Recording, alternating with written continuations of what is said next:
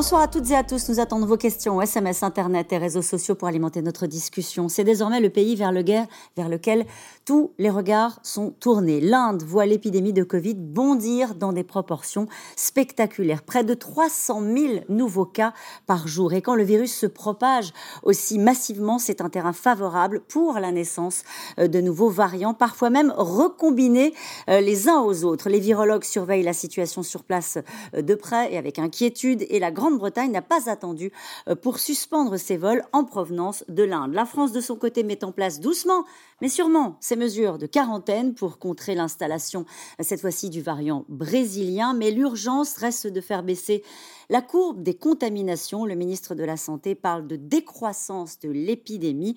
Mais selon lui, avec le Covid et ses variants, nous ne sommes jamais à l'abri de mauvaises nouvelles. Ça, on avait remarqué. Inde, le cauchemar et le variant, c'est le titre de cette émission. Avec nous pour en parler ce soir, Benjamin Davido, vous êtes médecin infectiologue à l'hôpital Raymond Poincaré de Garches, c'est dans les Hauts-de-Seine. Vous êtes médecin référent de crise Covid-19. Avec nous, Florence Méréo, vous êtes journaliste santé au journal Le Parisien aujourd'hui en France, à la une de votre quotidien aujourd'hui AstraZeneca. Comment rétablir la confiance? Emmanuel Derville est en direct de New Delhi avec nous ce soir.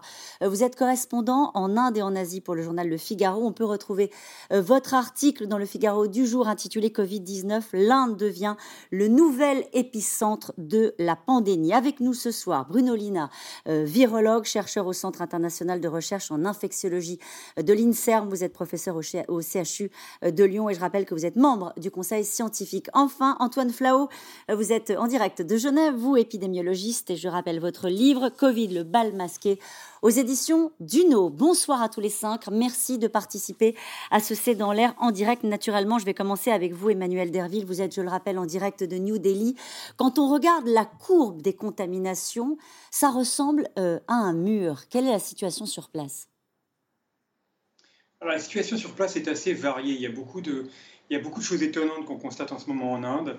Euh, d'un côté, on, voit quand même depuis quelques semaines une sorte de lassitude de la population euh, vis-à-vis des masques, vis-à-vis des gestes barrières. Pour vous donner un petit exemple, j'étais en déplacement dans, l'état du Rajasthan, dans le nord du pays, la semaine dernière, et c'était assez étonnant quand on parcourait cet état et qu'on allait dans les villages de voir que beaucoup de gens ne portaient pas de masque. Euh, on voit par exemple dans, la banlieue de New Delhi des, salles de sport qui accueillent des clients qui ne portent pas de masque. Euh, et puis malgré tout, à côté de ça, on voit aussi des, des, longues files d'attente devant les tests, devant les, laboratoires pour les tests PCR. On voit aussi beaucoup de, de, pénuries d'oxygène qui commencent à arriver à New Delhi notamment. Euh, le, chef de, l'État de New Delhi avait indiqué cet après-midi que plusieurs hôpitaux publics de la capitale n'avaient plus que quelques heures d'oxygène et qui pourraient, se retrouver à bout euh, d'ici la fin de la journée. La presse indienne aujourd'hui d'ailleurs rapporte aussi des cas de, patients qui meurent parce qu'il n'y a plus d'oxygène dans les hôpitaux. Donc on, est vraiment dans une situation assez paradoxale.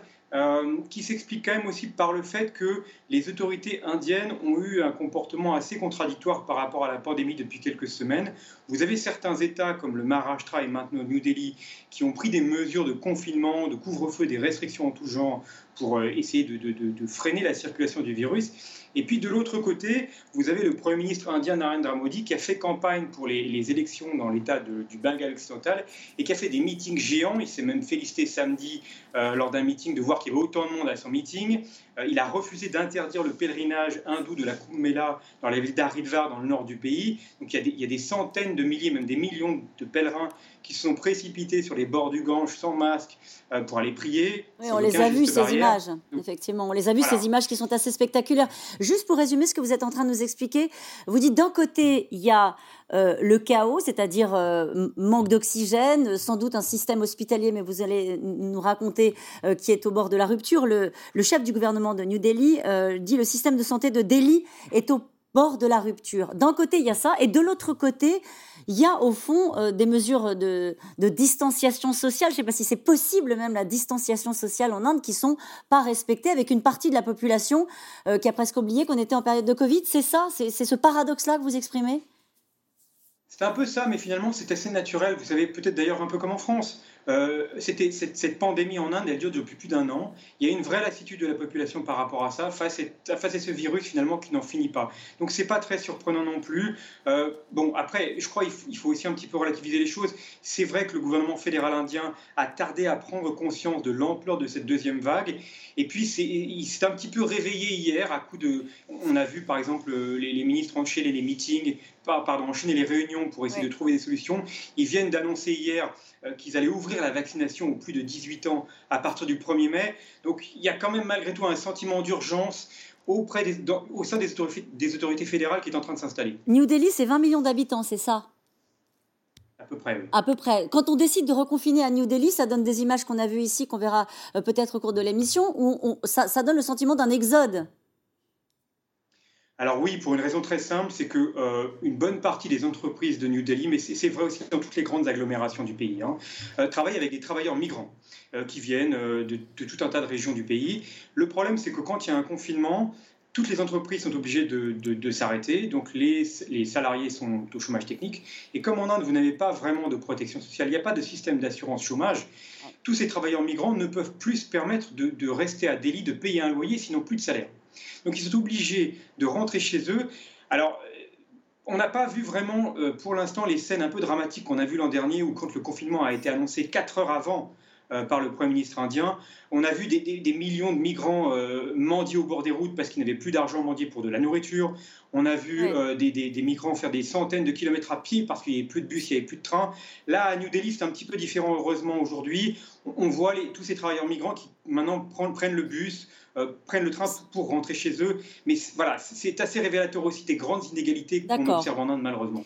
Euh, Florence Méréo, quand on dit ce chiffre-là, 300 000 nouveaux cas par jour, alors bien sûr on parle de l'Inde, donc les proportions sont évidemment très différentes euh, des nôtres, mais 300 000 nouveaux cas par jour, c'est vertigineux. C'est vertigineux et surtout ce qui est vertigineux, c'est la, la forme qu'a la courbe aujourd'hui en Inde. C'est-à-dire qu'en fait, c'est même plus une courbe, c'est une fusée fin d'année, vous aviez une, petite, une colline, une sorte de colline. Début d'année, ça redescend. Et cette fois, on a, on a une verticale. Euh, c'est-à-dire que le nombre de. enfin, depuis mi-mars, on est, on a sur cette verticale. Donc, en fait, on a un nombre de cas qui est totalement exponentiel, avec une courbe des décès qui commence à suivre la même, la même trajectoire. Avec effectivement, donc, il y a l'épidémie et il y a le développement donc, de ce variant indien qui inquiète. On va en parler. On va en parler, Antoine Flao, euh, épidémiologiste. J'imagine que vous euh, regardez ce qui est en train de se passer en Inde avec beaucoup d'attention. Oui, on, peut se dire que euh, l'Inde suit un petit peu la dynamique que le Brésil euh, a suivi il n'y a pas très longtemps avec aussi euh, ces nouveaux variants et que l'Afrique du Sud. euh, avait suivi il y a quelques mois euh, et qu'elle a complètement repris euh, en main. Aujourd'hui, la, situation est tout à fait calme en Afrique du Sud. Mais donc on voit qu'à chaque fois qu'un nouveau variant émerge, ces nouveaux variants ont une capacité de transmissibilité très accrue et probablement ces quelques clusters, peut-être ces clusters qui ont émergé sur les bords du Gange lors de ces rassemblements de, de, plus de 5 millions de pèlerins et qui ont fait des des chaînes de superpropagation euh, qui en plus ont essaimé euh, dans, les États où, ils sont retournés. Aujourd'hui, on estime que euh, cet État du, du, Maharashtra, où il y avait justement ces rassemblements, ont plus de 60%, plus de 60 des, virus identifiés sont liés à ce variant indien et que ce variant aujourd'hui a été retrouvé dans plus de 10 États en Inde. Il était aussi retrouvé à l'étranger, aux États-Unis, en Grande-Bretagne. Euh, je me tourne vers vous, euh, Bruno Lina. Vous nous avez expliqué depuis le début de cette crise que plus le virus circulait, plus on avait des chances de voir intervenir de nouveaux variants. Là, j'allais dire, l'expression est peut-être pas très heureuse, mais c'est un terrain de jeu magnifique, l'Inde pour euh, le Covid-19. C'est-à-dire que là, des variants, il y en a, et en particulier ce, dont on vient de parler avec Antoine Flao, ce variant indien. Oui, absolument. Alors, il faut bien voir que le problème de l'Inde n'est pas que dû aux variants indiens, puisque l'immense majorité des cas observés en Inde, euh, lorsque l'on prend le pays en globalité, est essentiellement euh, dû aux variants britanniques. Il y a eu une introduction très importante du variant britannique qui s'est faite euh, à la fin du mois de février, début du mois de mars, et c'est aujourd'hui la, la, dynamique épidémique, elle est essentiellement portée par, par ce variant britannique. Alors, en même temps, on a vu apparaître ce que ce qu'ils ont appelé donc ce, double mutant. Alors, il faut faire bien attention parce que c'est pas un mutant 2.0. Hein. C'est en fait un, mutant, un variant qui accumule deux mutations qui, pour l'instant, n'avaient pas été trouvées ensemble et qui sont des mutations qui portent pour l'une sur euh, euh, un, déterminant important de, la protection immunitaire, hein, qui est euh, la, la, position 484 sur la protéine S, et puis, on a euh, associé à ça euh, une autre mutation qui euh, porte sur la, toujours la protéine S en position 452, qui est quelque chose qui avait été observé aux États-Unis et qui avait été imputé comme étant responsable d'une augmentation marginale mais significative de la transmissibilité du variant qu'on appelait à l'époque californien. Et donc, c'est, ce double mutant, finalement, c'est le reflet de ces deux positions-là qui sont associés à d'autres mutations qui, ont pu être observées aussi. Mais donc, Pardon, euh, pardonnez-moi, Bruno Lina, mais quand vous, vu d'ici, quand vous dites double mutant, on s'inquiète, on a tort? Alors, je, crois qu'aujourd'hui, euh, les données que l'on a ne sont pas suffisamment robustes pour savoir si ce mutant présente euh, un niveau de dangerosité supérieur à celui que peut conférer le, le mutant, le variant britannique, pour lequel, là, on sait très bien, et l'Europe en a fait la mère expérience, et la France aussi, que lorsqu'il est introduit dans une population qui est pas suffisamment immunisé, eh bien, euh, son taux de transmission est tellement élevé qu'il provoque des épidémies extrêmement importantes. Et donc, euh, l'Inde est en train de faire face à ce problème-là. Mais euh, je dirais que l'Inde a un double problème qui est en même temps, du fait, et vous l'avez très bien expliqué, de la circulation massive du virus. Statistiquement, on sait que lorsqu'on a une population aussi importante qui va être infectée, des variants vont apparaître. Et que ces variants, alors, Aujourd'hui, je crois qu'il ne faut pas être effrayé en quelque sorte de, l'apparition de ces variants parce qu'ils arrivent dans un contexte où la pression immunitaire est très faible. Et donc finalement, ce sont des virus qui présentent des, avantages, mais qui sont des avantages parfois de, transmission, parfois un peu de réplication sur de la biologie euh, très, très viro-virologique. Hein. J'ai peur de ne pas comprendre. J'ai peur de pas comprendre, pardon. Eh ben, eh ben, Quand vous dites, ça, veut, ça veut dire quoi? La, la, situation immunitaire est très faible Ça veut dire quoi? C'est-à-dire qu'ils arrivent sur une population où on n'est pas vacciné? Exactement. Et donc, il y a une réplication massive et il y a énormément de virus qui sont générés. Et comme l'apparition des variants, c'est un phénomène purement statistique, quand vous avez énormément d'infectés, vous générez des variants. C'est inéluctable. Mais lorsque la pression immunitaire devient importante, là, à ce moment-là, les virus sont dans un terrain nettement moins favorable. Et donc, vous aurez moins de variants qui sont générés. En revanche, ces variants-là, s'ils arrivent à sortir, sont des variants qui vont qui peuvent entraîner un échappement immunitaire. Et c'est là où euh, on risque d'avoir une vraie difficulté pour le futur. Mais là, ce n'est pas du tout la situation en Inde. Euh, la situation en Inde, c'est l'émergence d'un variant qui va poser un problème du fait de sa transmission essentiellement. Vous dites, et, et on dit un variant, Benjamin Davido, en fait, on n'en sait rien. Si? Euh, est-ce que les, Indiens font autant de séquençage qu'on le fait? Est-ce qu'on a une bonne connaissance? On rappelle quand même que c'est le deuxième, deuxième pays le plus peuplé au monde. Euh, est-ce qu'on a une bonne connaissance de la situation épidémiologique euh, en Inde? Vous avez raison. D'abord, on a dit tout à l'heure qu'il y a une évolution exponentielle. Il faut savoir qu'il faut comparer à l'instant T par rapport à ce qu'on a fait comme test au moment donné de la première vague en Europe. Et très clairement, on se retrouve dans une situation où aujourd'hui, on découvre de plus en plus de variants parce qu'on teste beaucoup plus et qu'on fait de ce séquençage. Et la vraie question de fond qui a été abordée, c'est la capacité de nos vaccins à répondre face à ces différents variants authentifiés, parce qu'à ma connaissance, il n'y a aucune maladie où on fait du séquençage comme ça en temps réel et on a une idée finalement de ce dit échappement immunitaire. Et comme ça a été très bien expliqué, je crois que ce qu'il faut retenir, c'est que c'est une maladie de la population, de la densité de population. L'Inde était connue pour d'autres maladies infectieuses, quand on voyageait, on sait que ça faisait partie un petit peu de la bête noire des infectiologues. Et très clairement, aujourd'hui, c'est pas surprenant de voir apparaître euh, un variant en Inde. Et la moralité, c'est qu'il est très important, si on veut contrôler l'épidémie en Occident, de s'intéresser à tous les autres pays émergents pour lesquels la force de frappe vaccinale n'est pas la même et le choix vaccinal n'est pas la même. Il faut est-ce qu'on essaie de tendre vers une vaccination que moi j'appellerais universelle pour que chacun ait la même chance et la même réponse face aux différents Ça, on va en reparler parce qu'effectivement, on en est plutôt en ce moment euh, à parler des quarantaines et du fait de s'isoler, de suspendre les vols, les liaisons pour, euh, pour éviter l'installation des variants. Mais nous y reviendrons. En tant qu'infectiologue, euh, qu'est-ce qui vous inquiète le plus lorsque vous voyez la situation en Inde Benjamin Davido ben, Ce qui est inquiétant d'abord, c'est qu'on fait un pari sur la saisonnalité, mais on voit que ce pari il est extrêmement compliqué, que le plus il y aura des rassemblements, le plus il y aura des contacts entre les individus, on voit bien que c'est ça le starter de ces épidémies que chez nous, c'est probablement les brassages lors de ces fameuses vacances scolaires, qu'en France, on sait très bien qu'on va avoir de nouvelles vacances, et que finalement, euh, on a une ligne d'arrivée qui est euh, arbitrairement, je vais dire, l'automne, où il faut qu'on ait vacciné massivement l'ensemble de la population, si on veut ne pas se retrouver dans un, à l'image d'un jour sans fin, c'est-à-dire une éternelle question face aux différents variants et face aux recombinants, c'est-à-dire au brassage entre les différents variants.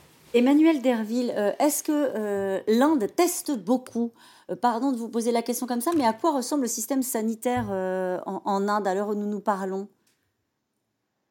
Alors oui, c'est intéressant comme question. Euh, figurez-vous qu'au au mois de février, le Conseil indien pour la recherche médicale, qui est en fait la grande autorité qui c'est vraiment le représentant des autorités sanitaires fédérales en Inde, a publié une étude, donc début février, pour essayer d'expliquer de, combien de personnes en Inde avaient contracté le virus depuis le début de l'épidémie. Donc ils ont testé un échantillon, je ne sais plus, de plusieurs milliers de personnes euh, qui a été prélevé euh, entre décembre et janvier, et ils se sont aperçus que 21% des personnes de ce sondage, si je peux m'exprimer ainsi, avaient euh, développé des anticorps, donc ils avaient attrapé le virus. Donc faites le calcul, 21% de la population dans un pays où il y a 1,3 milliard d'habitants, ça fait à peu près 273 millions de personnes. Aujourd'hui, le gouvernement indien nous dit qu'il y a 15 millions, il y a eu 15 millions de cas depuis le début de l'épidémie. Donc non, le pays ne teste pas suffisamment, on n'a pas une vision très claire euh, de, de, la propagation du virus en Inde à l'heure actuelle. Et en soi, ça pourrait ne pas être très grave, mais ce qui est un peu plus embêtant, c'est que ça conduit forcément peut-être aussi à sous-estimer le nombre de morts. Euh, je ne voudrais pas dire de bêtises, mais je crois que le nombre de morts maintenant en Inde approche les 180 000 c'est sans doute un chiffre bien au-delà de la réalité parce que dans la mesure où on teste moins, établir des autopsies pour comprendre comment quelqu'un est mort, euh, dans une situation de Covid, c'est forcément un peu plus compliqué. Donc il y, a, il y, a, sans doute eu beaucoup plus de morts que ça, que, que, que, le chiffre officiel veut bien nous le dire. Nous allons poursuivre euh, notre discussion avec vous qui êtes, euh, je le rappelle, en direct de New Delhi. La courbe des contaminations, on l'a dit tout à l'heure, hein, vous disiez, ressemble à une fusée, ressemble à un mur. C'est selon 255 000 nouveaux cas euh, par jour en moyenne et une situation qui semble totalement échapper aux autorités, des hôpitaux bondés, des familles qui appellent à l'aide et des consignes sanitaires parfois presque impossibles à faire respecter dans un pays de 1 milliard 300 millions d'habitants. Magali Lacrose, Nicolas Baudré-Dasson. Comme si le temps et la pandémie mondiale s'étaient arrêtés. Ces derniers jours, des centaines de milliers d'hindous se sont rués dans le Gange. Une foule compacte, sans masque, célèbre cette fête religieuse qui n'a lieu en Inde que tous les 12 ans. Cette fête est très importante pour nous. On a tous quitté notre travail pour venir ici. Un mois plus tôt, la fête des couleurs, très populaire ici, s'est tenu comme d'habitude, selon la tradition, et tant pis pour le virus. Mais si, j'ai un masque, mais il y a tellement de monde, j'ai perdu mon foulard à un moment donné, et mon masque avec. Vous n'avez pas peur du virus Si, j'ai peur, mais grâce à la déesse Ranarani, rien ne peut nous arriver. Et pourtant, quelques jours plus tard, fin mars, la courbe des contaminations s'est emballée ces dernières 24 heures, près de 260 000 nouveaux cas sont apparus et avec eux, une nouvelle crainte pour la communauté internationale. Un variant du virus appelé double mutant, encore minoritaire, mais inquiétant. Nous en sommes plus certains aujourd'hui qu'il y a quelques semaines. C'est le double mutant qui est la cause de ce pic de contamination. Il est catégorisé variant d'intérêt par l'Organisation mondiale de la santé. C'est l'OMS qui décidera s'il s'agit d'un variant préoccupant, mais de nombreux pays se posent déjà la question. Et pourtant, il y a quelques mois seulement, on pensait l'Inde presque tirée d'affaire. Les contaminations avaient drastiquement chuté, les hôpitaux, bondés, s'étaient vidés. Et la vie d'avant, avait repris.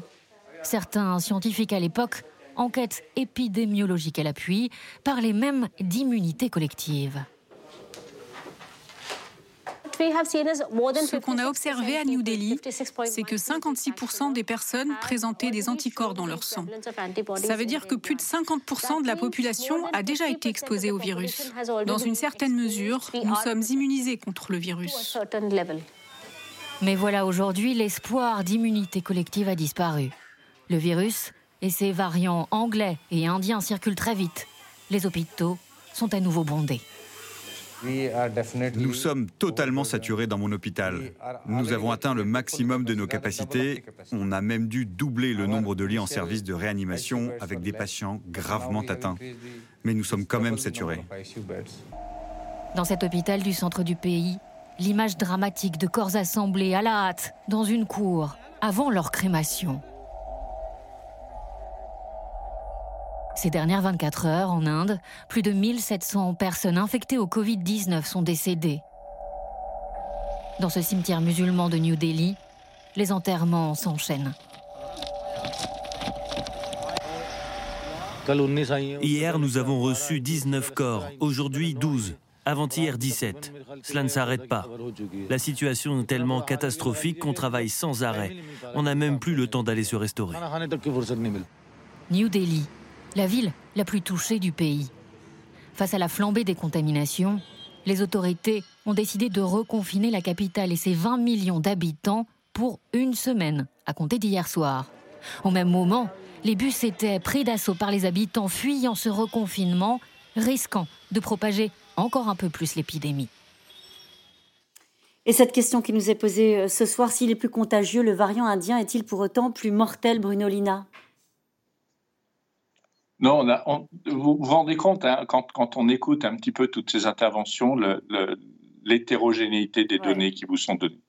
Euh, certains parlent de 50%, d'autres de 20%, et, en pratique, je pense qu'on ne sait pas.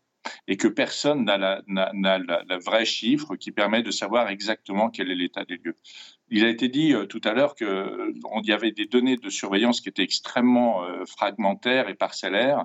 Il faut voir que, par exemple, aujourd'hui en France, on fait à peu près 5000 euh, séquençages par semaine, peut-être un peu plus, entre 5 et 6000. Euh, sur les données totales de ce que l'Inde a fourni comme information sur les virus, on est à moins de trois semaines de ce que la France donne comme information. Donc, vous voyez, on a euh, des, niveaux d'information qui sont extrêmement faibles et on a plus de virus qui sont séquencés pratiquement en Grande-Bretagne, puisque ce virus est présent en Grande-Bretagne, que l'on en a sur la même période de temps euh, en Inde. Donc il y a un vrai défaut de surveillance. Et à partir de là, extrapoler sur des risques de transmission euh, comparés entre les différents lignages, c'est extrêmement difficile. Et je pense qu'il faut être assez factuel. Finalement, l'Inde a à faire face à une reprise épidémique massive. Cette reprise épidémique, elle est liée à la recirculation des virus, mais euh, c'est un peu facile de tout mettre sous le dos du virus. Vous voyez bien à quel point le comportement euh, est, aussi extrêmement important dans, cette dynamique épidémique. Et il est clair que s'il n'y avait pas eu tous ces regroupements, peut-être qu'ils n'auraient pas échappé à, une recirculation du virus, mais certainement pas dans des conditions aussi dramatiques que ce que l'on observe.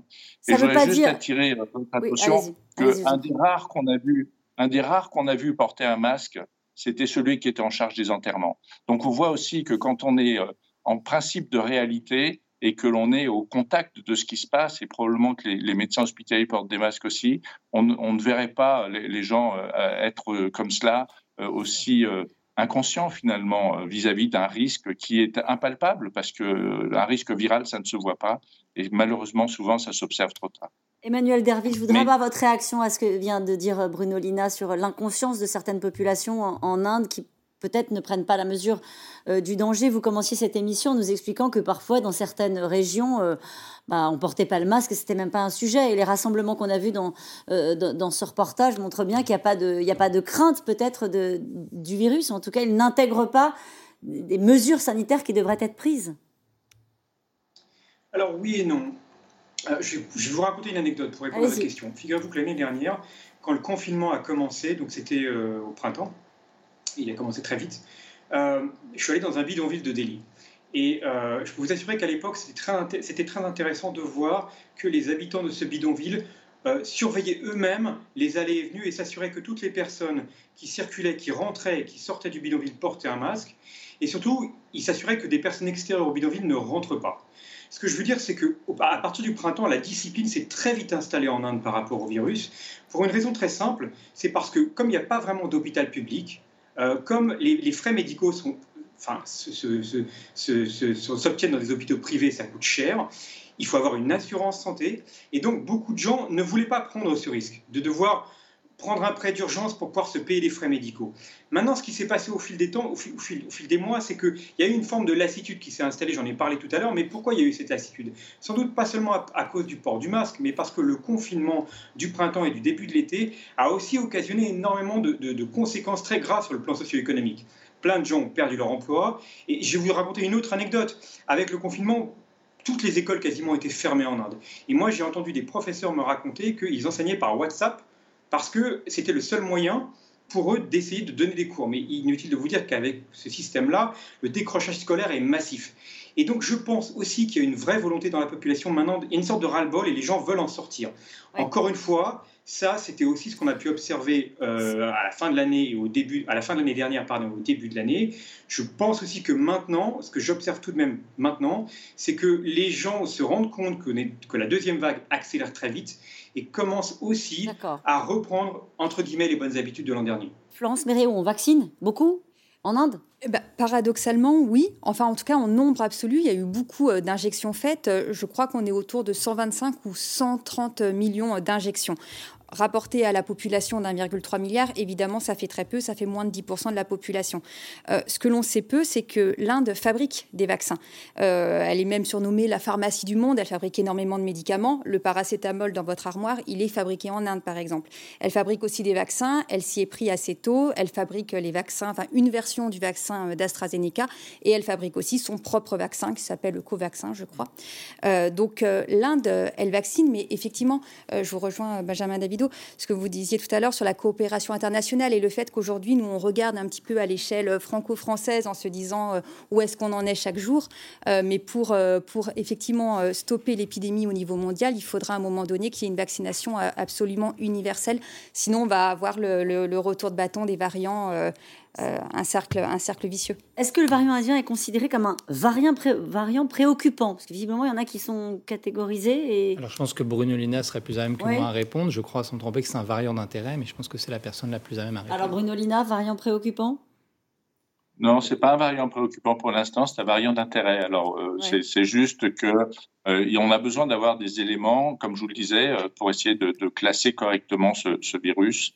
Euh, en tout cas, c'est un virus qui est sous surveillance très étroite. Et on ne sait toujours pas s'il passe entre les mailles du filet des vaccins.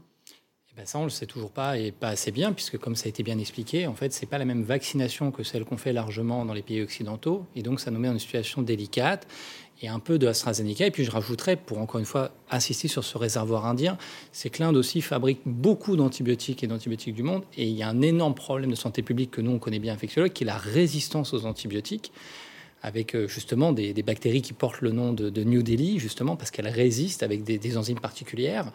Et donc on est face à une situation qui est justement très intéressante à surveiller, parce qu'on sait que si ça suit la même tendance que les bactéries, on va se retrouver dans une situation extrêmement délicate, et notamment, vous voyez où je veux en venir, qu'on ne soit pas en situation d'échec face au vaccin, au même titre qu'on est en échec face aux antibiotiques. Mhm. Antoine Flau, il est où le variant indien? Est-ce qu'il est installé ailleurs qu'en Inde? Alors, euh, hier soir, il y avait 77 personnes rapportées en Grande-Bretagne euh, avec ce variant indien. Euh, il est dans à peu près une dizaine de, pays dans le monde. il est en Australie, il est en Nouvelle-Zélande. il, est aussi, il a été aussi repéré aux États-Unis. Donc, oui, ce variant se déplace avec euh, les, passagers, avec les voyageurs. Euh, donc euh, les pays prennent des précautions pour éviter cela. Par exemple, l'Australie, qui est déjà très précautionneuse. Vous savez que l'Australie est dans une stratégie de zéro Covid, c'est-à-dire qu'elle n'accepte pas la circulation du virus sur son territoire. Au premier cas, à Perse, elle avait confiné pendant trois jours pour tirer toute l'affaire au clair et notamment toutes les chaînes de transmission possibles. Eh bien, l'Australie fait cela parce qu'elle a des hôtels de confinement. Vous ne pouvez pas aller en Australie sans passer 15 jours dans un hôtel de confinement. Vous aurez un test avant, vous aurez un test après. Et, euh, et en fait, l'Australie a quand même décidé euh, d'arrêter euh, euh, liaisons avec, avec l'Inde. C'est-à-dire qu'elle a mis une surcouche pour véritablement ne pas risquer de se faire envahir par ces variants, ce variant indien qui est peut-être pas encore un variant de préoccupation, mais qui préoccupe clairement les Australiens et les Britanniques. Et, nous aussi, c'est pour ça que nous en parlons ce soir. Juste, Bruno Lina, qu'est-ce qui fait qu'un variant l'emporte sur un autre? Vous disiez tout à l'heure en débutant cette émission, il ne faut pas se tromper. Cette croissance exponentielle de la, de la courbe des contaminations en Inde, elle n'est pas forcément due euh, au variant indien, elle est d'abord due au variant britannique. Qu'est-ce qui pourrait faire que le variant indien s'impose? Comment ça se passe dans cette bataille des variants? Alors, il y, a deux, il y a deux leviers. Il y a le levier de la transmission et le levier de l'échappement immunitaire. Le levier de la transmission, c'est euh, le, prototype pour cela, c'est le variant britannique. En fait, lorsque vous prenez ce virus, l'ensemble des mutations qu'il a acquis lui augmente son potentiel de transmission de 60%. Donc, si vous voulez, pour faire simple, un virus qui a un R0 de 3, lorsqu'il a une, augmentation de sa transmission de 60%, finalement, et eh ben vous rajoutez 60% de 3 au R0, c'est-à-dire qu'on arrive à environ 4,5, 4,8. Donc, c'est des virus qui sont très transmissibles. Et dans un contexte où euh, l'immunité collective n'est pas capable de freiner la diffusion d'un virus, ce sera préférentiellement ces virus avec ce potentiel de transmission augmenté qui vont proliférer à partir du moment où on aura un frein à la diffusion du virus, parce qu'il y aura une immunité collective, à ce moment-là, l'avantage ne sera plus tellement, va y avoir un espèce d'équilibre qui va se passer, l'avantage sera plus tellement sur la transmission, mais sur l'échappement immunitaire. C'est-à-dire que finalement, un virus très transmissible, mais qui arrive chez quelqu'un qui est résistant au virus, ne le transmettra pas, alors qu'un virus un peu moins transmissible, mais qui présente des mutations d'échappement à la réponse, va être capable d'infecter cette personne préalablement immunisée. Et donc, c'est ce virus-là qui va continuer à circuler. Et donc, aujourd'hui, on essaye de modéliser, justement le moment où cette bascule arrivera, euh, où les, les mutants d'échappement immunitaire auront un avantage par rapport aux mutants de transmission. Et on pense que c'est environ 60% d'immunité collective qu'on commencera à voir la bascule. Donc, vous voyez, l'Inde est très loin de, de ce niveau-là. Et aujourd'hui, à mon avis, dans la dynamique épidémique indienne, et c'est vrai pour de très nombreux pays, à part peut-être ceux qui sont vraiment très loin dans la vaccination, comme Israël par exemple, ce sera toujours les variants de transmission qui auront, euh, qui, auront ceux qui vont, qui vont être ceux qui vont se diffuser le plus, jusqu'à ce qu'on arrive à cette immunité collective. Très vite avant d'aller au deuxième reportage, Benjamin Davido, alors on se parle, on n'a aucun moyen de savoir si quand on est vacciné avec euh, AstraZeneca ou avec Pfizer, on est protégé du variant indien. Non, on n'a pas de cas concret. En fait, il faudrait une étude vraie vie. Il faudrait livrer 100 000 doses, par exemple, de Pfizer en, Inde pour demain faire une étude avec ces gens qu'on voit se baigner dans le gange si on voulait avoir une réponse fiable et une étude qu'on appelle vraie vie. Emmanuel Derville, merci d'avoir été euh, avec nous euh, aujourd'hui en, direct euh, de New Delhi. Je vous dis à bientôt et bon courage pour la suite. La France muscle, enfin, on en a parlé à l'instant, hein, son dispositif pour se protéger des variants. À partir de samedi, ce sera quarantaine obligatoire pour les passagers provenant du Brésil, notamment avec une amende de 1500 euros pour ceux qui ne respecteraient pas les règles. Le gouvernement prend le temps de verrouiller légalement le dispositif. Romain Besnénou, Aubry Perrault, Emmanuel Bach. C'est l'histoire d'un variant qui provoque une crise de la quarantaine.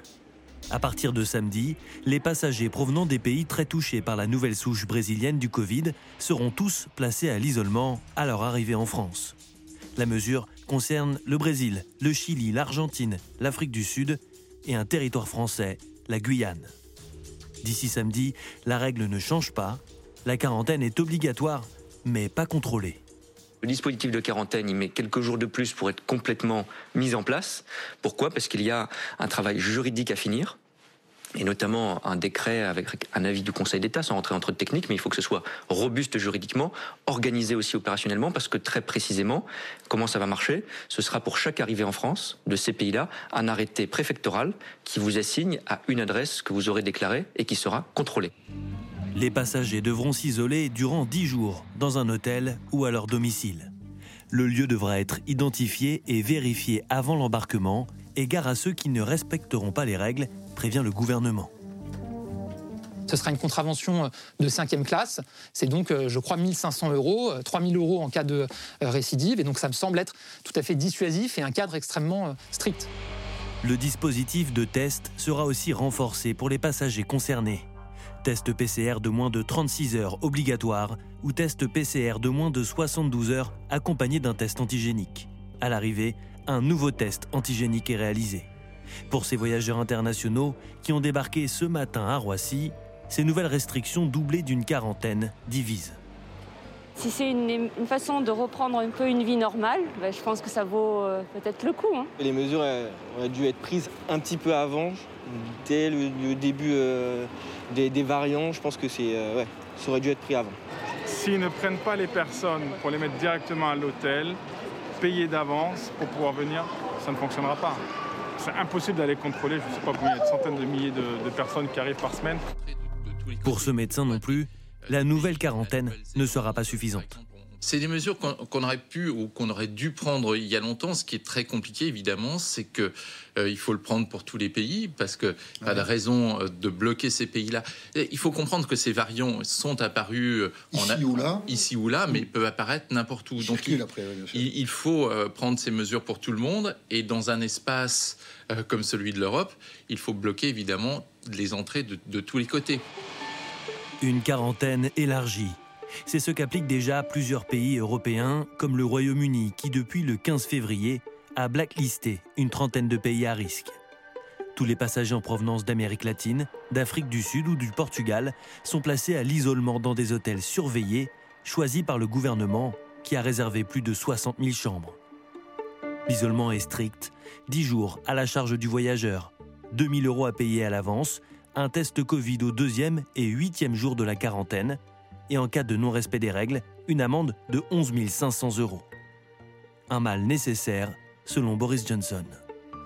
Nous voulons être sûrs de pouvoir protéger notre population et le pays contre une réinfection. Isoler les voyageurs dans des hôtels est une stratégie payante.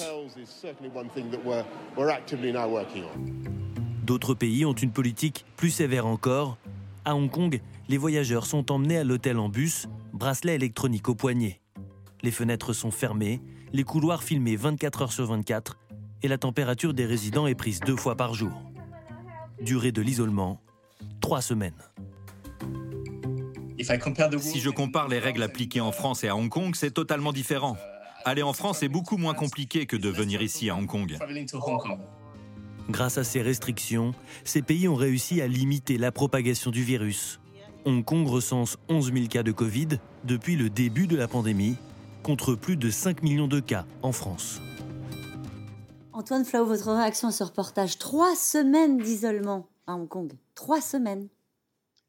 Oui, en fait, c'est la dynamique de l'épidémie qui veut cela. C'est-à-dire qu'on s'est rendu compte que euh, euh, on en avait parlé, je crois, dans cette émission, qu'une famille de quatre personnes en Australie au mois de mai dernier avait entraîné une très grosse épidémie dans la région de Melbourne, État de Victoria, euh, à elle seule. On, l'a su parce que les Australiens séquencent beaucoup les virus et on, on, a pu retrouver toutes les séquences associées à cette même famille. Donc il suffit très très peu de gens, et ces gens étaient dans un hôtel de confinement et ils n'avaient fait aucune violation à leur quarantaine. Donc, Vous avez une anecdote concernant des passagers d'un vol justement entre Delhi et Hong Kong? Alors récemment, avec ce variant indien, euh, des, oui, des gens sont venus euh, de Delhi à Hong Kong et en fait c'est au 12e jour euh, qu'ils ont exprimé des PCR positives avec ce variant indien à tel point qu'on se demande si ce variant indien n'aurait pas une durée d'incubation qui serait un petit peu prolongée par rapport aux, souches originelles. Donc, et c'est un, un vrai cluster qui s'est passé dans l'avion alors que l'avion est extrêmement sécurisé. C'est un des endroits où l'air est le mieux renouvelé toutes les 3 à 6 minutes, vous avez l'air entièrement renouvelé dans une carlingue d'avion.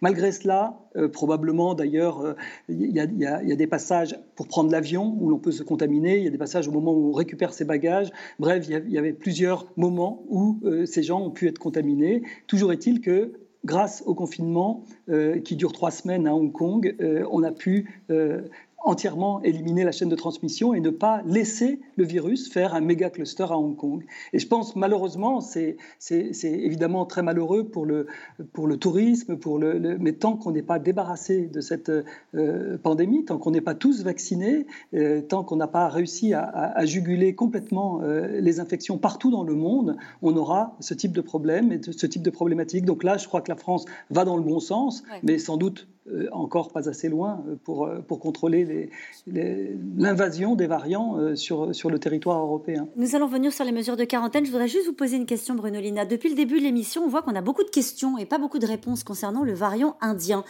comment est-ce que vous travaillez quand on voit apparaître un variant? Est-ce que, par exemple, des chercheurs, des scientifiques dont, dont vous êtes récupèrent ce variant, le travail en France, font du séquençage, que sais-je, pour essayer de faire connaissance avec lui? Ou est-ce que ça se passe À quel niveau euh, on, finit par essayer d'apporter des réponses Vous voyez ce que je veux dire? Alors, on s'appuie sur plusieurs choses. D'abord, on s'appuie sur la, collaboration internationale. Et euh, cette semaine, par exemple, est prévue une réunion avec euh, trois ou quatre scientifiques indiens pour justement avoir une situation, une description très claire de la situation. Ça, c'est la première chose, c'est l'activation du, réseau de, de, scientifiques. La deuxième chose, c'est que on, s'appuie sur la connaissance générée. Donc, euh, comme je vous l'ai expliqué, il y a un certain nombre de mutations qui ont été observées sur ce virus, et ces mutations, on les a observées sur d'autres virus que l'on connaît mieux. Donc, on essaye de faire ce qu'on appelle de l'inférence, c'est-à-dire que on, transpose ce que l'on sait sur les virus qui présentent des caractéristiques identiques à ce qui pourrait être euh, ce qui se passerait avec ce virus. Donc, c'est pour ça que je vous ai parlé de ces deux positions qui sont celles qui nous intéressent le plus.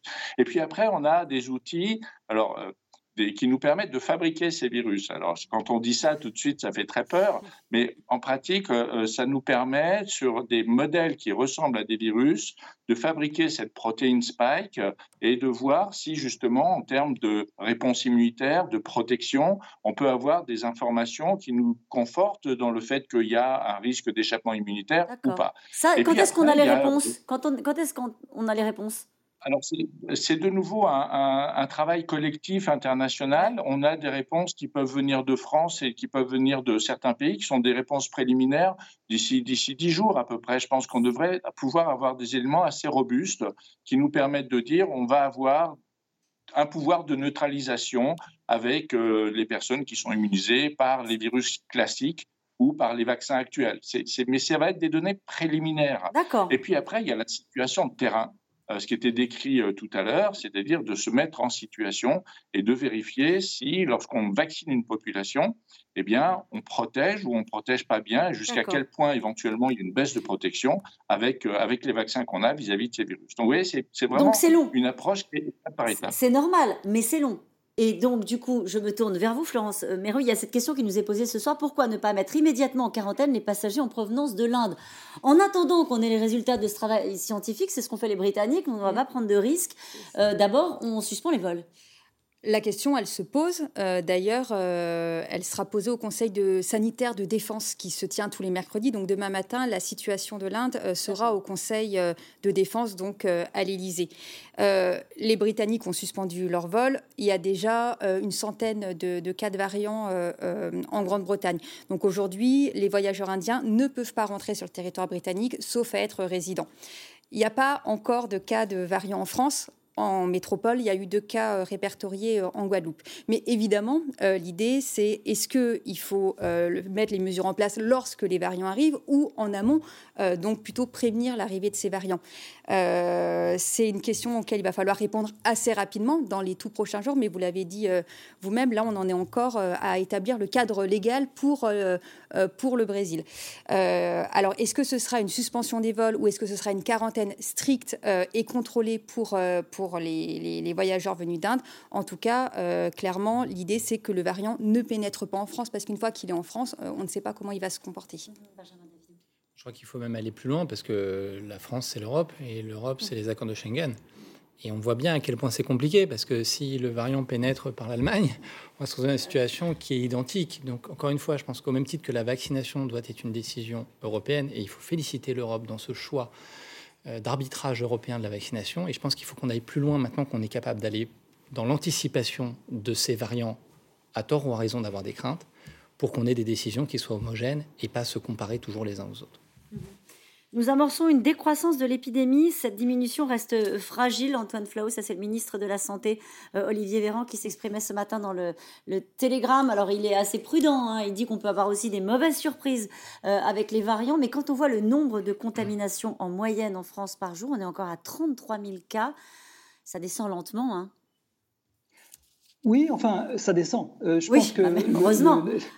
oui, non, mais euh, vous, montriez des, tendances exponentielles qui étaient liées à des R supérieurs à 1. Hein, des R en, Inde, le R et le taux de reproduction, hein, il est euh, au-dessus de 1,20, mais il n'est pas non plus énorme en réalité. Hein, et, malgré cela, la pente est très élevée. Lorsque le R est égal à 1, la pente est cassée, elle est horizontale, et maintenant elle descend. Le R est inférieur à 0,9. Donc on est dans une euh, dynamique tout à fait favorable pour la descente et la reprise en main de cette, épidémie. C'est vrai qu'il faut être prudent et qu'il faut voir si ça va se prolonger. Moi, ça ne m'étonnerait pas du tout que euh, je pense que ça va s'accentuer. Euh, la, descente va être encore plus raide les jours à venir, je l'espère. simplement, il, va falloir attendre un petit peu euh, que euh, la décrue euh, soit vraiment la plus profonde possible. Il faut qu'on arrive à peu près à la situation du mois de juin de l'année dernière, c'est-à-dire où on avait moins de 1000 cas par jour en France qui circulaient, parce qu'avec moins de 1000 cas, il sera possible de retracer toutes les chaînes de transmission. Ce que font Antoine Flau, pardon, je vous coupe, vous dites attendre un petit peu, vous nous dites qu'il faut passer de 33 000 cas à 1000 cas? Il faut attendre beaucoup? Alors, non, je ne dis, je dis, pas qu'il faut attendre 1000 cas pour déconfiner la France. Euh, je pense que ce qu'avait euh, proposé le président de la République en, en, octobre dernier, le 28 octobre dernier, quand il avait dit qu'il souhaitait avoir moins de 5000 cas, c'était justement parce qu'au-dessous de 5000 cas, on peut euh, reprendre toutes ces chaînes de transmission. Euh, et passer de 30 000 à 5 000 euh, demande un effort. Je pense qu'on ne peut certainement pas réouvrir le pays dès la semaine prochaine, ça c'est certain, mais peut-être que dans un mois, on y sera, si jamais on est sur cette dynamique, et sur cette dynamique rapide, alors dans un mois, on devrait pouvoir y être. c'est quelque chose qui est réaliste. Vous êtes gentil, euh, Antoine Flo, parce que vous mettez les formes et vous prenez beaucoup de précautions pour nous expliquer que euh, réouverture des écoles la semaine prochaine, sans doute, est-ce une prise de risque euh, selon vous, et que réouverture à la mi-mai, ça paraît compliqué. Benjamin Davido, est-ce que vous entendez la même chose que moi quand Antoine Flau s'exprime? Moi, je voulais dire que finalement, si on résume, le déconfinement, tout est dans l'air, c'est dans l'air. Oui, c'est vrai. c'est une question d'atteindre le R0 inférieur à 1. Je crois que au-delà de ça, l'objectif d'abord, c'est d'accélérer la campagne de vaccination et surtout de libérer des lits de réanimation pour se retrouver dans une situation, justement, on l'a dit, mais peut-être pas assez répété, où typiquement au Brésil et en Inde, il y a des malades sur liste d'attente pour entrer dans l'hôpital. Et on l'a dit tout à l'heure, où il y a un risque de pénurie d'oxygène. Et une fois qu'on aura passé ce cap, alors j'espère on pourra essayer de reprendre un semblant de vie normale de façon très graduée. Et puis peut-être tout à l'heure on va parler du pass sanitaire. On va en parler. Bruno Lina, sur les perspectives euh, qui sont euh, réjouissantes parce qu'on vaccine quand même, mais euh, visiblement un retour à la normale ou en tout, cas un plateau bas qui va être peut-être plus long que prévu, en tout cas pour l'atteindre. Oui, alors il y a, c'est toujours pareil, il y a ce qu'on a envie et puis ce qui va se passer. C'est ça. Euh, on a bien compris depuis le début de la crise. mais c'est pas parce que c'est pas c'est pas parce qu'on a envie que ça va se passer de la façon dont on a envie. malheureusement, euh, effectivement, ce qui, est, très intéressant, c'est de voir à quelle vitesse cette décroissante, quand elle va vraiment commencer, euh, parce que pour l'instant, elle est, elle est à peine, à peine amorcée et avec euh, quelques disparités régionales, mais on, est très haut, on est très très haut. Et si on veut si on veut se retrouver dans une situation qui nous permette de maîtriser le risque et de pouvoir éventuellement commencer à, libérer un petit peu un certain nombre de choses, il faut qu'on arrive à descendre quand même de façon significative, sinon la prise de risque d'une reprise épidémique est, importante. Donc euh, euh, c'est pour ça que certes, on doit s'appuyer sur la vaccination, c'est indispensable, mais la vaccination tout seul, ça n'arrivera pas à contrôler la circulation du virus. Il faut absolument passer des messages comme quoi malheureusement, encore pour probablement quelques mois, les mesures barrières et les mesures d'hygiène sont indispensables pour accompagner la décroissance et puis euh, la, montée en charge de la vaccination. Euh, oui, non, sur les disparités, effectivement, si on regarde aujourd'hui euh, la, carte, la carte en France, clairement, on voit que la situation, n'est pas du tout pareille en Ile-de-France, où les taux d'incidence, donc le taux d'incidence, c'est le nombre de personnes contaminées pour 100 000 habitants, est extrêmement élevé. Bouches-du-Rhône, c'est ça c'est très élevé aussi. Par contre, si vous regardez le Finistère, euh, c'est encore une bulle totalement préservée. Les Landes, les Pyrénées-Atlantiques. Donc c'est vrai que c'est pour ça, et c'est la première fois qu'on parle de déconfinement territorialisé, où il pourrait avoir effectivement des territoires qui se déconfinent euh, avant les autres. C'est ce qu'a dit effectivement le ministre de la Santé. Une toute dernière question, Antoine Flau, avant d'aller au troisième reportage. Euh, visiblement, il y a des situations qui inquiètent. C'est le cas de la Creuse. Oui, tout à fait. Je pense que la Creuse euh, connaît aujourd'hui une croissance épidémique qui est inquiétante, qui est une pente, qui est, qui est, le seul département en France, en réalité, qui a une croissance très positive, euh, avec un taux euh, de reproduction qui, est, qui dépasse les, les 1,30. C'est donc tout à fait préoccupant et je pense que autour de la Creuse, il faut d'abord euh, mettre le paquet en termes de vaccination. Il faut également euh, mettre le paquet en termes de retraçage euh, des origines de, ce foyer dans la Creuse. Est-ce qu'il est dû à des nouveaux variants, à des variants sud-africains ou brésiliens probablement?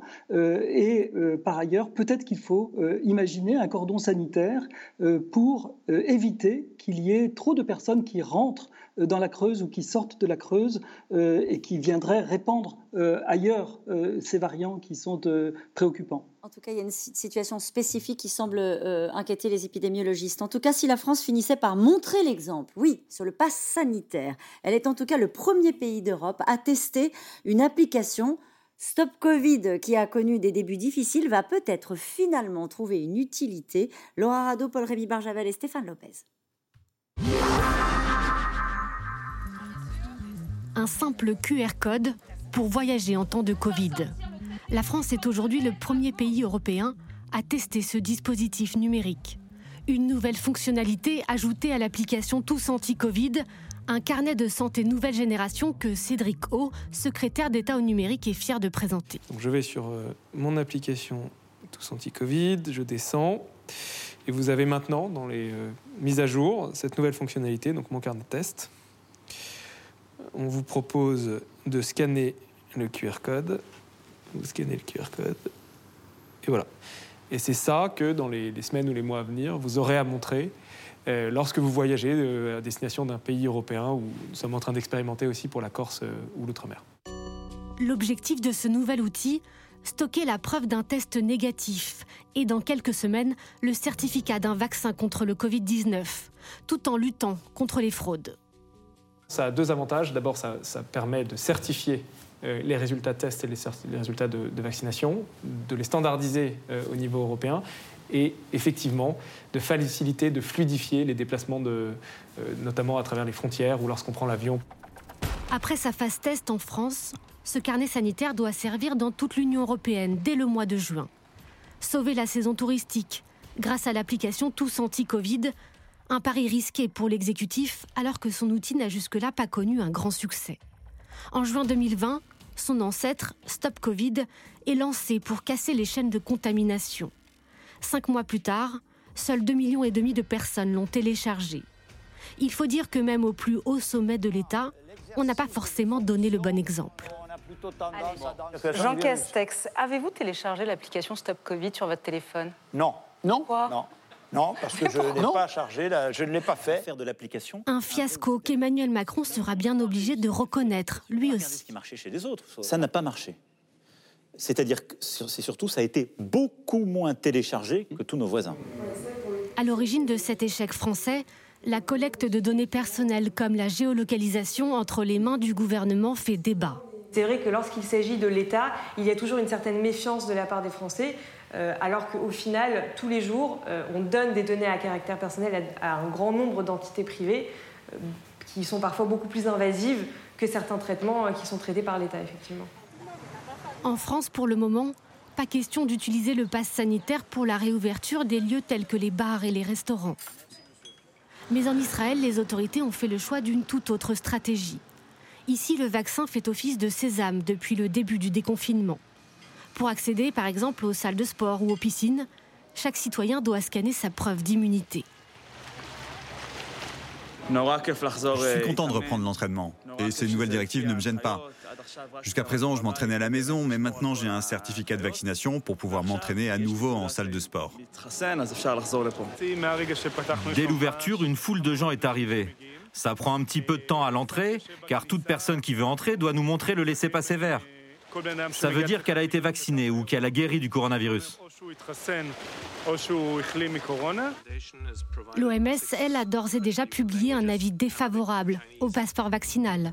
Selon son comité d'urgence, les vaccins sont encore trop peu distribués dans les pays pauvres. Autre argument, les études scientifiques ne prouvent pas encore que le vaccin empêche la transmission du virus. Et cette question, une fois vacciné, devra-t-on tout de même produire un test négatif pour voyager, aller au restaurant, au théâtre, etc. C'est Béatrice en Charente-Maritime qui pose cette question, Florence Méréo. Bah, en tout cas, effectivement, avec la nouvelle, euh, bah, ce qui va être testé, donc le, carnet, donc qui va être intégré à l'application Tous Anti-Covid, euh, l'idée c'est d'avoir, euh, c'est d'avoir tout de suite le résultat de son test ou son certificat de vaccination à portée de main. Mais pour l'instant, ce n'est que pour les voyages en avion et les voyages à l'étranger. Euh, le gouvernement l'étudie pour éventuellement les concerts, les festivals et les salons professionnels, mais euh, à l'heure actuelle, il n'est pas question de le mettre en place pour les restaurants ou pour les bars. En tout cas, c'est une première version du passeport sanitaire. On verra si effectivement ça débouche pour, euh, avec plus d'applications, notamment les restos et les, et les bars. Benjamin Davido, pourquoi autant de réserves de la part de l'OMS contre les passeports sanitaires, expliquant en, gros que c'est pas parce qu'on a été vacciné qu'on n'est pas porteur du Covid, donc du coup ce serait une, un, outil qui ne serait pas forcément euh, utile non, je crois que surtout la, réserve de l'OMS, c'est ce qu'on a discuté tout à l'heure, c'est la capacité de vacciner l'ensemble du globe, c'est-à-dire d'arriver à, euh, un monde en deux vitesses, si je puis dire, d'abord avec deux catégories de vaccins, et on n'a pas les données sur l'ensemble des vaccins. Ce qu'on sait quand même globalement sur les, sur les vaccins ARN messagers, c'est que chez les patients asymptomatiques, on diminue de 90% la transmissibilité. Aujourd'hui, en Israël, le taux de positivité a été effondré à 0,5%. Donc il faut quand même rassurer sur ce bénéfice collectif de la vaccination, mais en effet, dans ce sens, sur l'ensemble, l'Organisation mondiale de la santé, sur l'ensemble du monde, il est précoce pour valider à l'ensemble mondial, à l'échelle mondiale, mais je pense que la décision française d'oser, d'innover est la bonne. Antoine Flau on a l'impression que ça va être le, seul, le seul moyen de reprendre une vie normale, puisqu'après euh, avoir discuté avec vous pendant, pendant près d'une heure, on se dit de toute façon, il va y avoir un tas de variants. Euh, le temps qu'on atteigne l'immunité collective par la vaccination ou par la contamination, ça va être extrêmement long. Donc en fait, la seule manière de reprendre une vie à peu près normale, ce sera ça. Ce sera des passeports santé. Oui, c'est vrai. C'est vrai qu'il y a un petit problème d'équité tant que les gens ne peuvent pas se faire tous vacciner. Euh, on, imagine qu'on n'a pas envie, en plus, de, créer une inégalité entre les, âges. Mm. Les personnes âgées pouvant euh, voyager tranquillement, tandis que les jeunes resteront à quai et diront voilà. Donc, euh, pour l'instant, le, le pass sanitaire euh, répond euh, quand même en partie, en bonne partie à la question, parce que vous pourrez au moins présenter un, test, ou, bien vous pourrez présenter le fait, un statut sérologique, c'est le fait que vous avez guéri du Covid, comme une protection qui vous permet de voyager. Donc, c'est vrai que je pense que c'est à plusieurs titres une bonne initiative. C'est aussi une bonne initiative parce que ça va permettre de mieux utiliser et de plus utiliser euh, euh, cette application, l'application Tous Anti-Covid. Il n'y a pas qu'en France, hein, dans toute l'Europe, elle, est très peu utilisée. Les, applications sont très peu utilisées. Euh, presque aucun pays d'Europe dépasse 30% d'utilisation dans la population, alors que dans les pays asiatiques, ils sont beaucoup, beaucoup plus utilisés. En réalité, ces, traces digitales sont, sont presque considérées comme des traces d'investigation policière quand on recherche des chaînes de contamination, alors qu'en on a beaucoup, beaucoup de frilosité à faire cela euh, pour euh, beaucoup de raisons, une culture digitale différente, et on trouve que c'est très intrusif de, de, de, retracer vos traces digitales, alors que ça ne gêne pas grand monde de vous demander de rester à domicile à partir de 7 heures du soir sans en bouger. En venant maintenant à vos questions. Question pour vous, Brunolina. Le variant indien pourrait-il devenir dominant comme l'est le variant anglais aujourd'hui? Très difficile de répondre à la question puisque je n'ai pas les éléments. Et, euh, euh, ce que je peux dire, c'est que si on se projette sur euh, ce que l'on sait des différents variants, je peux faire un pari, c'est qu'a priori, je ne pense pas. a priori, je pense que le variant britannique aujourd'hui a un avantage de transmission supérieur à celui du variant indien et que ça ne signifie pas que ce variant indien ne soit pas euh, un problème, mais il est, il est probable qu'aujourd'hui, quand on regarde les différents variants, le variant Afrique du Sud, le variant brésilien, les variants euh, californiens et autres variants, aucun ne se transmet mieux que le variant britannique. Et aujourd'hui, on est encore dans une dynamique où c'est la transmission qui est le plus important. Ce que vous me disiez tout à l'heure, Benjamin Davido, celui qui gagne, c'est celui qui court le plus vite. Il faut avoir les bonnes baskets pour ça. C'est ça. Et la bonne endurance. C'est pas forcément le plus sévère, celui qui fait le qui est le plus, qui est le plus euh, mortel. Absolument, c'est une compétition entre les virus. Euh, un variant peut-il échapper à tout contrôle et rendre l'efficacité de la vaccination illusoire? Antoine Flau. Oh, c'est presque plus une question pour le virologue, je pense, pour Bruno. Allez-y, vous avez le droit de répondre quand même, et puis après, je donnerai la parole à Bruno Lina. Non, je, pense que, comme Bruno l'a répété à plusieurs reprises, c'est-à-dire que tant que euh, la pression euh, immunitaire, la pression liée à la vaccination de la population n'est pas euh, importante, il, a avancé un chiffre de 60% de, vaccination, alors il y a peu de risques qu'émergent des, des virus qui aient envie de contourner cette efficacité vaccinale. Mais un jour viendra probablement dans cette histoire un peu, un peu pénible de ce coronavirus euh, que des variants euh, euh, échappant à l'efficacité vaccinale apparaîtront. Ce qu'il y a, c'est qu'on est armé quand même contre cela. On a des vaccins qui ont une plasticité pour s'y adapter. On connaît aussi cela. Les virus de la grippe sont typiquement des virus qui échappent à l'efficacité vaccinale pour partie chaque année. Donc, si ça devait arriver, espérons qu'on sera à un niveau suffisamment bas dans notre stratégie de suppression du virus, notre stratégie zéro Covid, pour mm. qu'on n'ait pas à en souffrir stratégie zéro Covid que vous appelez de vos voeux. Ce n'est pas du tout celle qui est pour l'instant adoptée euh, euh, en France. Vous le savez bien, Antoine Flau. Bruno Lina, est-ce que vous voulez ajouter quelque chose à ce qu'a dit Antoine Flau? Non, non. Bon, alors on avance. Il y a beaucoup de questions ce soir. Comment expliquer cette situation alors qu'il y a deux mois, on considérait l'immunité collective comme atteinte en Inde?